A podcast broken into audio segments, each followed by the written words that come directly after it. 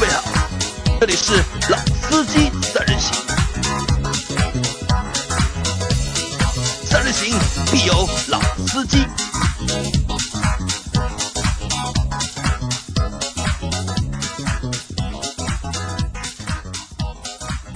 Hello，大家好，欢迎收听《老司机三人行》，我是杨磊。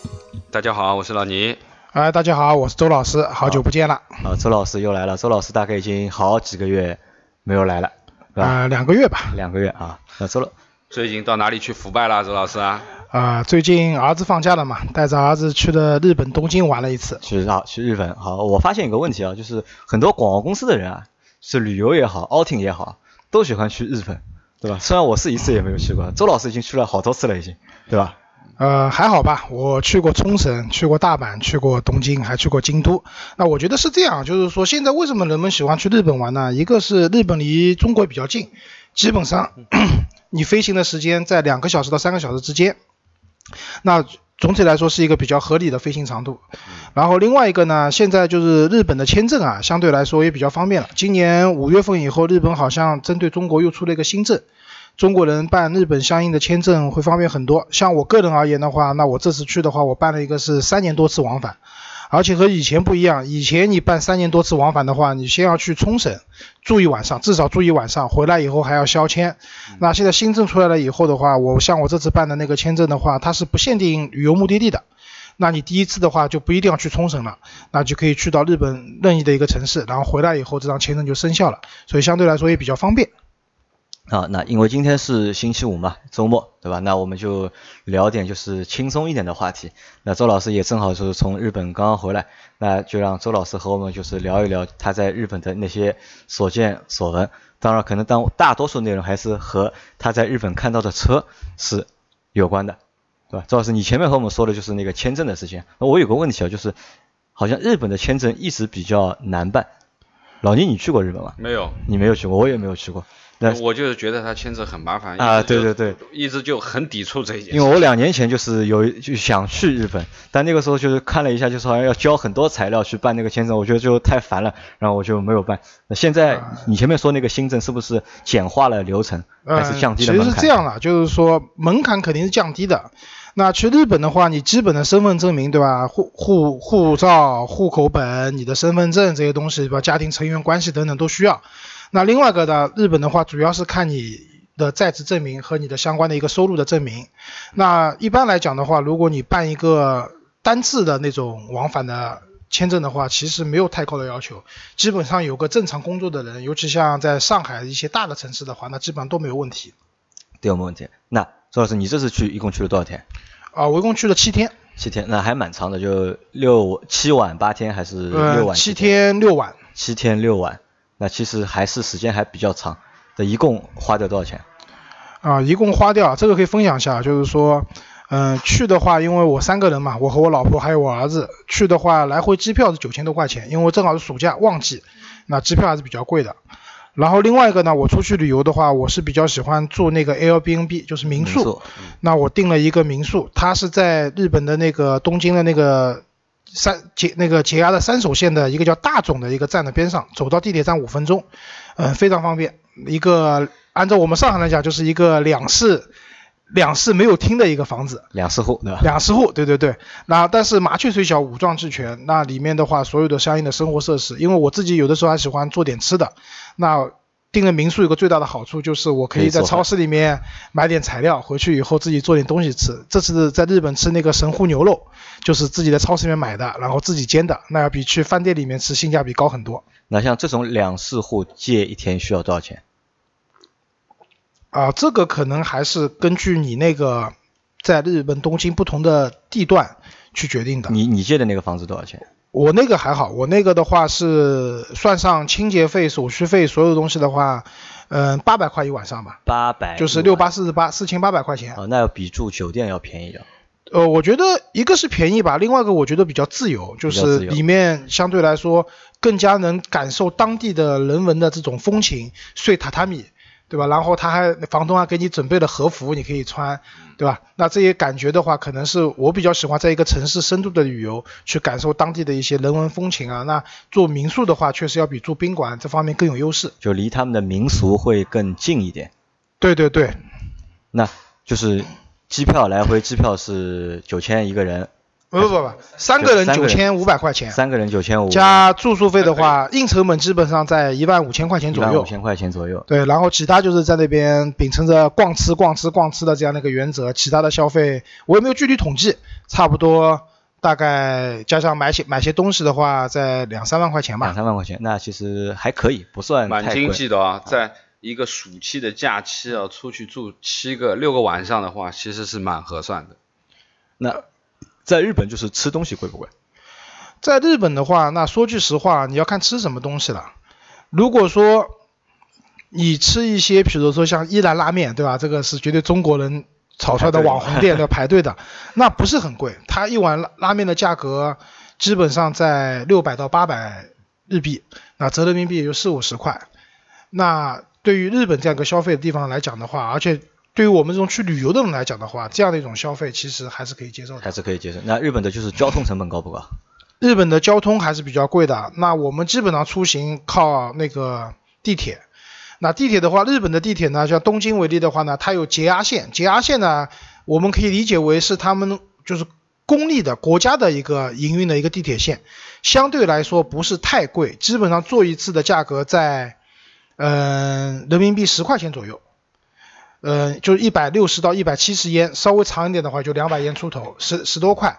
但是日本呢，它还有很多一些私营的地铁线，比如说我这次去经常坐的一个叫那个都营大江户线，它这些地铁线应该是他们那边私人公司开的，但是这些地铁的地铁站的设施，包括它的地铁，明显要比节压线要好，那这些就比较贵了。他们基本上坐一次的话，起步价格都在两百烟以上。那他们说就是日本的出租车啊非常贵，你有在日本打过车吗？啊，是这样，就是这次去东京的话我没有打车，因为东京的地铁确实非常方便。但之前在那个冲绳，包括之前的大阪我都打过车，呃，确实挺贵的。而且东京的呃那个日本的出租车的话，它其实不同的车型价格也是不一样的。不同车型价格还不对，你要坐皇冠和坐一个小一点的车子，它的价格可能要差一倍以上。那。什么车型？就在日本，就是哪种车型是普遍在做出租车的？皇冠，皇冠，对，而且是蛮老的皇冠。老的皇冠，就是和我们在香港看到的那个皇冠基本上是同一代。同一代的，对吧？对，但是可能啊，他们那边就是说空气也比较好，然后那个没有那么的空气没有那么多灰尘啊，或者怎么样，包括他们用的油啊，各方面都比较好，所以他们那些出租车年份都很长了。但是车子整体的车况都保持非常好，而且还有个特点，在日本开出租车的基本上都是带着劳力士金表的老大爷，就老大爷，年纪比较大的对吧？这是对的，而且都是带劳力士金表的。啊，劳劳力士啊，那劳力士老大爷叫劳大爷，老大爷。对对对。那前面就是周老师和我们分享了一些就是旅行的就基本的那些就是东西啊那当然我们不是一个就是旅行的节目对吧？那我们还是要说车的，回归正，回归要说车对吧？那。周老师和我们说一下，就是你在日本看到的，因为日本是一个就是汽车大国嘛，像日本的丰田是就是它可能是在全球它占着一个就是销量最大的一个龙头的一个宝座。那日本本身也是一个就是汽车文化的一个大国，那肯定老牌资本主义国家，日本大国。你和大家就分享一下在日本的就是关于就是车的见闻吧。啊，那首先来讲，在日本能开得起车的人。总体来讲，他们的收入各方面应该都是非常不错的。因为什么道理啊？就日本对用车的门槛是蛮高的。那个，据那个我在日本的朋友讲，就是说你在那边买车的话呢，首先你要考虑自己有没有一个固定的停车位。因为什么道理？就是说很多那种公寓楼下面有公共的停车场，但是那些停车场是非常贵的。基本上，住宅区不是很很热闹的中很市中心的地方的住宅区，他们那边的停车费。基本上一天都要超过两千烟，也就是人民币一百多块钱。那如果是像有的人条件比较好，比如说住在那个银座啊，或者说住在一些就是东京闹市的话，那边的停车费真的是天价。我那个看到过最贵的一个地方，停车费的话，一小时四千五百烟，那什么概念？两百多块人民币一个小时，而且他们好像。就是说也有那种就是一天封顶的这种说法，但好像不是按照八个小时计算的，真的非常贵。那呃也正因为这样吧，就是说所以在日本的话，就是说他们的车子我觉得还是比较偏经济环保的。就偏经济环保。对对对，那打个比方讲啊，就是首先一个我们在中国也经常看到特斯拉，那在日本街头我也看到很多，那说明这特斯拉真的是把他的车卖到了全世界了，对吧？一个伟大的品牌。因为日本人如果能够接受你的车的话，那说明你这个车肯定是 OK 的。对对对，好。另外一个的话，像我们在那边看到的，像一些丰田啊、本田啊，一些他们自己国家的车，基本上是以 hybrid 混动的车型为主。蓝色的 logo，嗯，加一个 H，嗯，那这些车的话，基本上呢它的油耗在市区里面开的油耗，基本上在四到五升，一般不超过六升这样的一个油耗。其实日本的汽油并不贵，日本那边的汽油也分高品质和低品质的，即使贵的那个那一款的汽油的话，每公升汽油的价格也不超过人民币十块钱。其实它油并不贵，但是我相信这跟他们这个国家本身因为比较小嘛，资源比较紧缺，大家都有这种危机意识，所以他们在选车上面还是会去选择一些相对来说比较经济的混动的车型。然后至于像我们现在国内的新能源车，就是就是充电的那种，他们也有。因为这次我去的那个台在台场的那个丰田展馆，呃，那我觉得这个啊，确实丰田在这方面做的还是不错的。它一个展馆并不是很大，两层楼。把它最新的科技，它关于安全、关于油耗、关于行人保护、关于自己的车子的，就是那些动力这些东西，在这展馆里面都很好的诠释出来。然后它里面还可以去玩一些最新的平衡车。然后还可以玩一些，就是那个 VR 的真人的这种演示，就让你告诉你丰田在这方面的一些技术，一些它的理念。我觉得更多是理念，其中你说技术有多新不至于，但它这种安全环保的理念在这个展馆里面非常好的体现出来了。那我相信这个对一个品牌，就是我又回到做广告的思路了啊，就这对一个品牌的其实是很有帮助的。去过的人都会觉得说丰田这个品牌不错，是这样的概念。那我有一个问题蛮好奇的，就是在日本啊，就是马路上。开的看得到最多的是什么车子？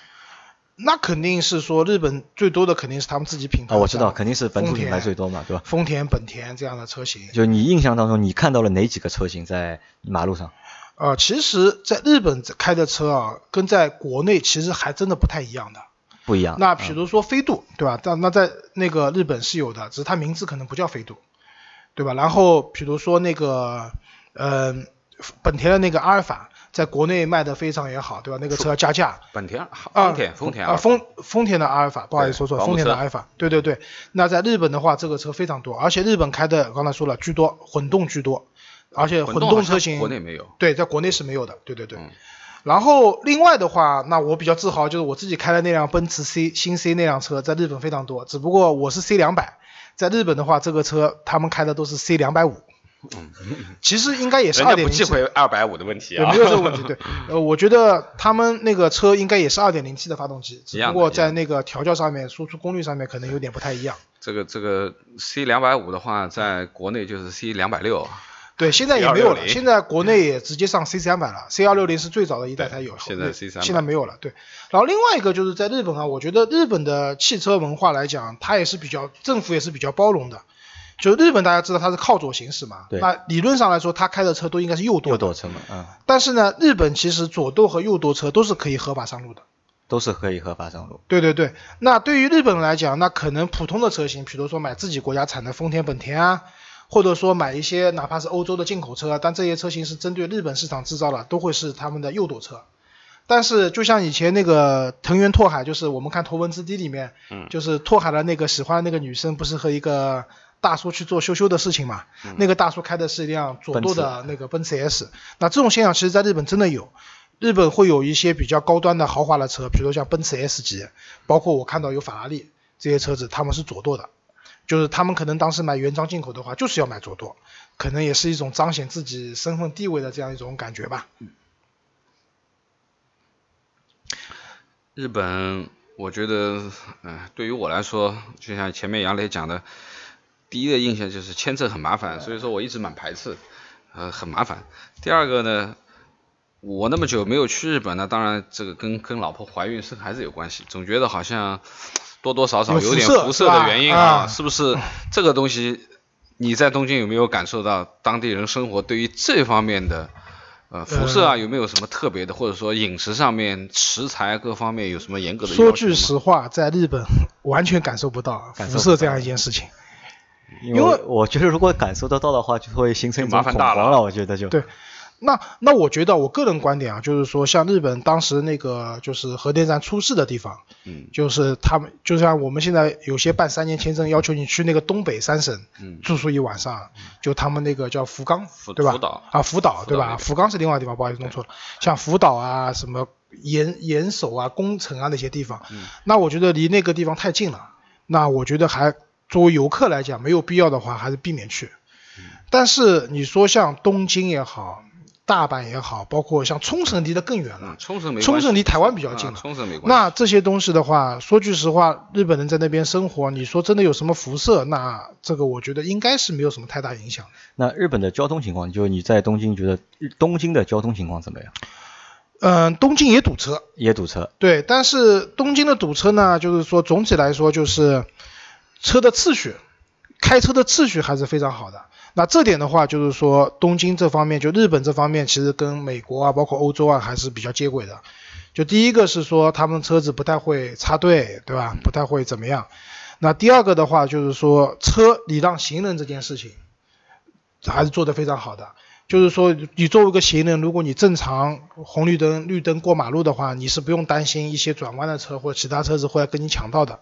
啊，当然说到这里，我也想蛮自豪讲，其实经过过去一段时间，我们国内的交通纸质，其实现在在上海，说句实话，这方面也有也有很大的提升了。对对基本上现在横行人行道上礼让行人，那国内的车子我觉得做的也很不错了。嗯啊，除了一些个别的罚单的好吧？啊，对，那罚单我觉得是一回事情了。另外一个你要有这种意识，就是如果你没有这种意识的话，你你完全跟就是没有礼让行人这个概念的话，就算罚单在那边，很多人还是会忘记的。那我觉得任何一件事情可能是从前面有一个严肃的立法开始去规范它，最后慢慢的会演变成一个好的习惯习惯。那我觉得国内这方面其实现在也真的是有很大的改观了啊。当然了，不得不说了，我只能讲就是说，还是在日本也会有一些开车不守规矩的，对吧？开得很快或者乱按喇叭的也有，但是这个比例的话，相对来说还是比较少的。你在日本的街头看到的车就是改装车多不多？嗯，说句实话，不是特别多。可能改装车都要晚上出来，对对对，因白天可能都不出来，可能。对，因为可能我去的地方不太一样，因为我带老婆孩子，对吧？我也不太会去一些歌舞伎町啊那些比较热闹的地方。那日本的话，确实就是说，如果说改装的话，那我看到比较多是他们就是车子可能包围，还有它的轮毂、轮胎的改装，那是蛮多的。在路上你看到很多车子，它都会有相应的一些改装。但是我们在电影里面看到的一些，比如说《东京漂移》里面一些很夸张的车，那说句实话，真没有看到。这个是看不到的，对吧？对那我还有个问题啊，就是就我们都会觉得就是日本啊，就是在日本就是小车会比较多，就是那种就是小的 box 车车型。然后你这次去东京，这种车多不多？啊，其实还好。说句实话，就是说，嗯，日本就是街头上，我就是不知道这个小车定义是什么。就是说，大家如果觉得，比如说像飞度这样的车算小车的话，那这类车型在日本的话还蛮多的，还蛮多。但是也没有说多到一定的比例。因为现在我在东京街头看到比较多的车子，比如说旅行车，他们开的也蛮多的旅。行车蛮多。呃，各类的旅行车，有沃尔沃的，有宝马的，有奔驰的，包括有本田的。就我看到了一辆那个雅阁的旅行车，那辆车子的话，应该是我们现在是第九代雅阁，对吧？那个应该是第七代雅阁的旅行车。呃，这些车型在就是其实在日本来说蛮多的。另外一个的话，其实日本的话就是一些传统的我们讲的三厢车，对吧？就是比如说我刚刚讲的奔驰 C 两百这样的，包括像宝马三系、五系这些车型的话，其实也蛮多的。那那可能另外一个，因为我去了东京，你大家知道东京是日本可能经济啊文化最发达的一个地方。那总体来讲的话，它那边相对来说人的收入水平也比较高，可能来讲就是那边人用的车是也是比较好的。所以真的说小车很多倒也不至于。啊，那可能我觉得这个还用车呢，这个理念可能还还会和就是当地的就是经济水平会有关。就如果当地经济水平高，人均收入高的话，可能大家都会去愿意买就是相对来说大一点的车或者是更好的车。可能只是在就是如果收入有限或者是这个就是用车成本的一个限制情况下，大家才会去考虑就是去买就相对来说就是使用成本低或者是小一点的车，就可以这么理解吧？我觉得其实这个在任何国家应该都是应该都是通用的不同的地区的人，就像我们看《非诚勿扰》啊对吧？北海道农民开辆斯巴鲁，对吧？那可能是，其实我在日本真的没怎么看到斯巴鲁的车子。没怎么看到斯巴鲁对，那但是那部电影确实让斯巴鲁这个品牌在国内知名度提高了很多。那我觉得这个跟你用车的地方和环境都有关系的。就我就是岔开点讲，就前两年去法国的时候也是一样，法国那真的是为什么法国都喜欢用小车？因为法国的停车位太紧张了。停车位紧张，就他们真的是说停车的时候加着油门冲进去，把后面的车顶开，然后保险杠蹭掉都无所谓的，因为他们的停车位非常紧张，而且很贵。所以在那个地方，如果你要开大车的话，其实是一件蛮痛苦的事情，街道也很窄。所以那回到回过来讲，我们日本也好，包括就我们像上海也好，大家其实在上海看到了那些车型，可能你换一个相对来说没有那么发达的城市，又不太一样的。这肯定是跟每个地方的经济收入水平各方面有关系的。那有没有就是明显的就是上海和因为上海和东京都是大城市嘛，对吧？就是在两城市之间，你觉得有没有在车上面有没有就是比较明显的就是区别？比较明显的区别啊，那第一个就是我觉得日本因为空气相对来说比较好吧，没有雾霾，日本 SUV 多不多？呃，我只能讲不算很少，不算很少，但对但肯定没有国内那么多，肯定没有国内多。对，我在日本看到 SUV 的话，那好一点的话，保时捷凯宴那边开的蛮多，但是 Macan 是真没看到。，Macan 真没看到。，对，那个凯宴有，然后我在日本看到比较多的像 Rav4，嗯，我们现在中文名叫龙放，对吧？Rav4，丰田的这个车国那边有，然后包括就是像那个呃国内不太常见的就是那个那个日产的那个叫什么楼兰，啊，楼兰。哎，这个车子日本我倒看到蛮多的。现美现在中国卖的特别惨，这辆车。对，美人奴其实我认为倒是一辆好车，对，然后对然后但是呢，总体来说就是日本的 SUV 的这个比重跟国内比真的是要差很多了。我我我觉得，因为我看过一些日本的用车的资料，我觉得可能 MPV 更多一点。对 MPV 的话，像刚才讲的，比如说那个阿尔法，对吧？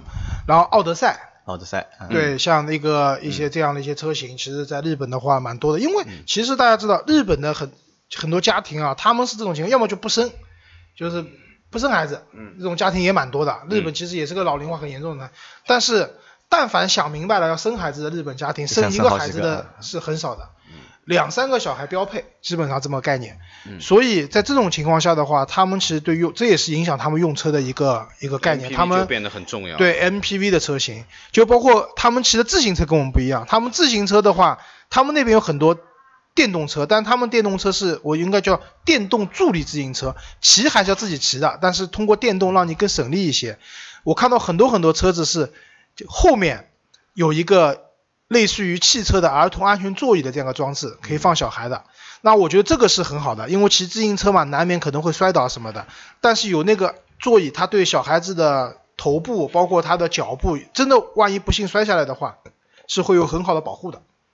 然后有些车子不当不光后面有一个安头安全座椅，它在前面就是车子那个篮子那个位置也装了一个座椅。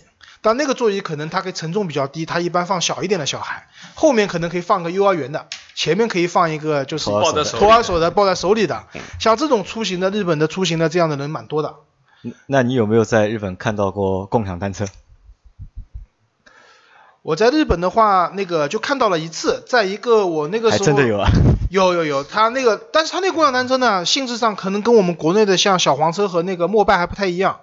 它是需要你办一个类似于像会员卡的一样东西，然后它有一个，就是它的英文的那个，就是那个说明，大概意思是说，你可以不付费，但是你每次骑的话，每半小时是要收你，比如说一百烟或者这样的一个收费的。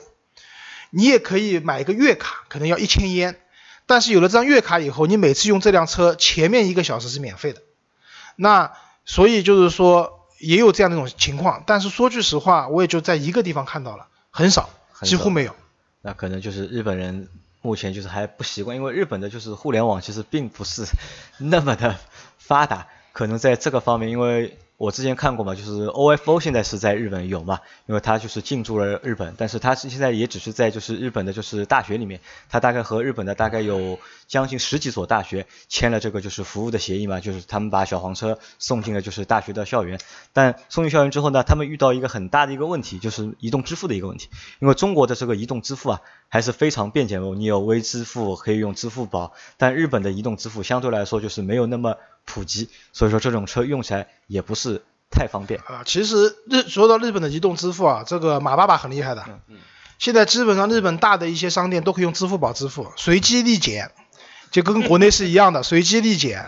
但是随机的金额不好说，有的时候能减很多，它最高能减百分之十五，但有的时候可能就减掉一块两块。那大这这他这个也是只是针对就是去日本旅游的中国场中国客人嘛，其实日本本土的就是居民，我觉得也不太会去使用这样的一个就是移动支付的一个工具吧，应该。啊，我觉得难说啊。马爸爸是很伟大的，很有可能未来，因为这次我去日本，就是说付费的话，一个是支付宝，一个是微信，在一些大的商场里面基本上都可以用，而且优惠幅度都很大。像微信的话是打九折，但最高只能减五十块钱。但那那个支付宝的话是随机立减，不一样。所以基本上就是说，如果说这块东西接下来如果日本人能够接受的话，那就真的有可能是会变得非常发达的。这个还是现在大家在抢地皮的阶段嘛，所以说给这么多的使用的奖金，那肯定是值得的。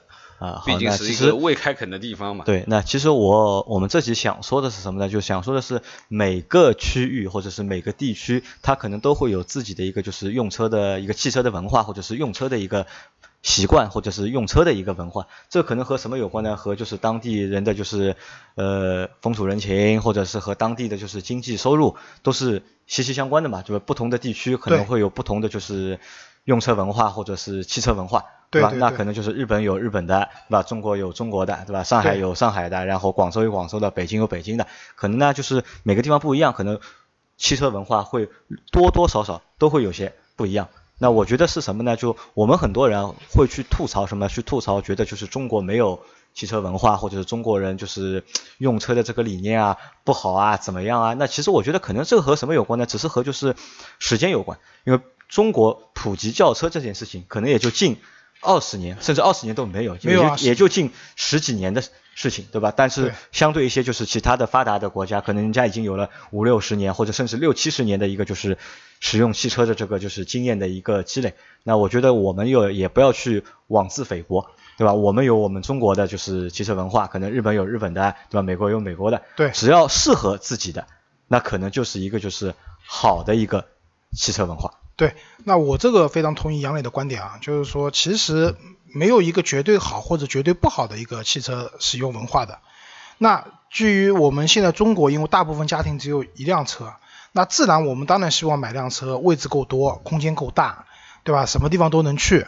那所以 SUV 啊，包括现在二胎时代以后 MPV 开始流行，那我觉得这是我们在一个阶段里面，这个我们国家或者说我们这些城市它的一个用车文化的一个体现。就包括其实很多人会说我们自主品牌抄袭啊或怎么样，那其实我告诉你，大部分的汽车品牌都是从抄袭开始。啊日本车就是从抄开始的嘛。对，日本抄从开始抄欧洲车开始，对吧？抄美国车开始，然后抄到有自己的汽车文化了，对吧？那我们相信未来就是我们现在自主品牌，就是回过头来讲，我们自主品牌其实现在车也做得越来越好了。就包括我们现在像这两年迅势头很迅猛的那个吉利，对吧？收购了沃尔沃以后，它旗下出了很多车，其实它的设计啊，包括车上的一些安全配备啊，包括它的科技啊，都有了长足的进步，对吧？那所以我觉得，其实在不同的阶段有不同的发展。那我们我相信我们国内的用车环境啊，包括用车的这些理念啊，都会越来越好的。都会越来越成熟嘛，好吧？那这期节目我们就先到这里了，然后祝大家周末愉快，好拜拜。再见。拜拜。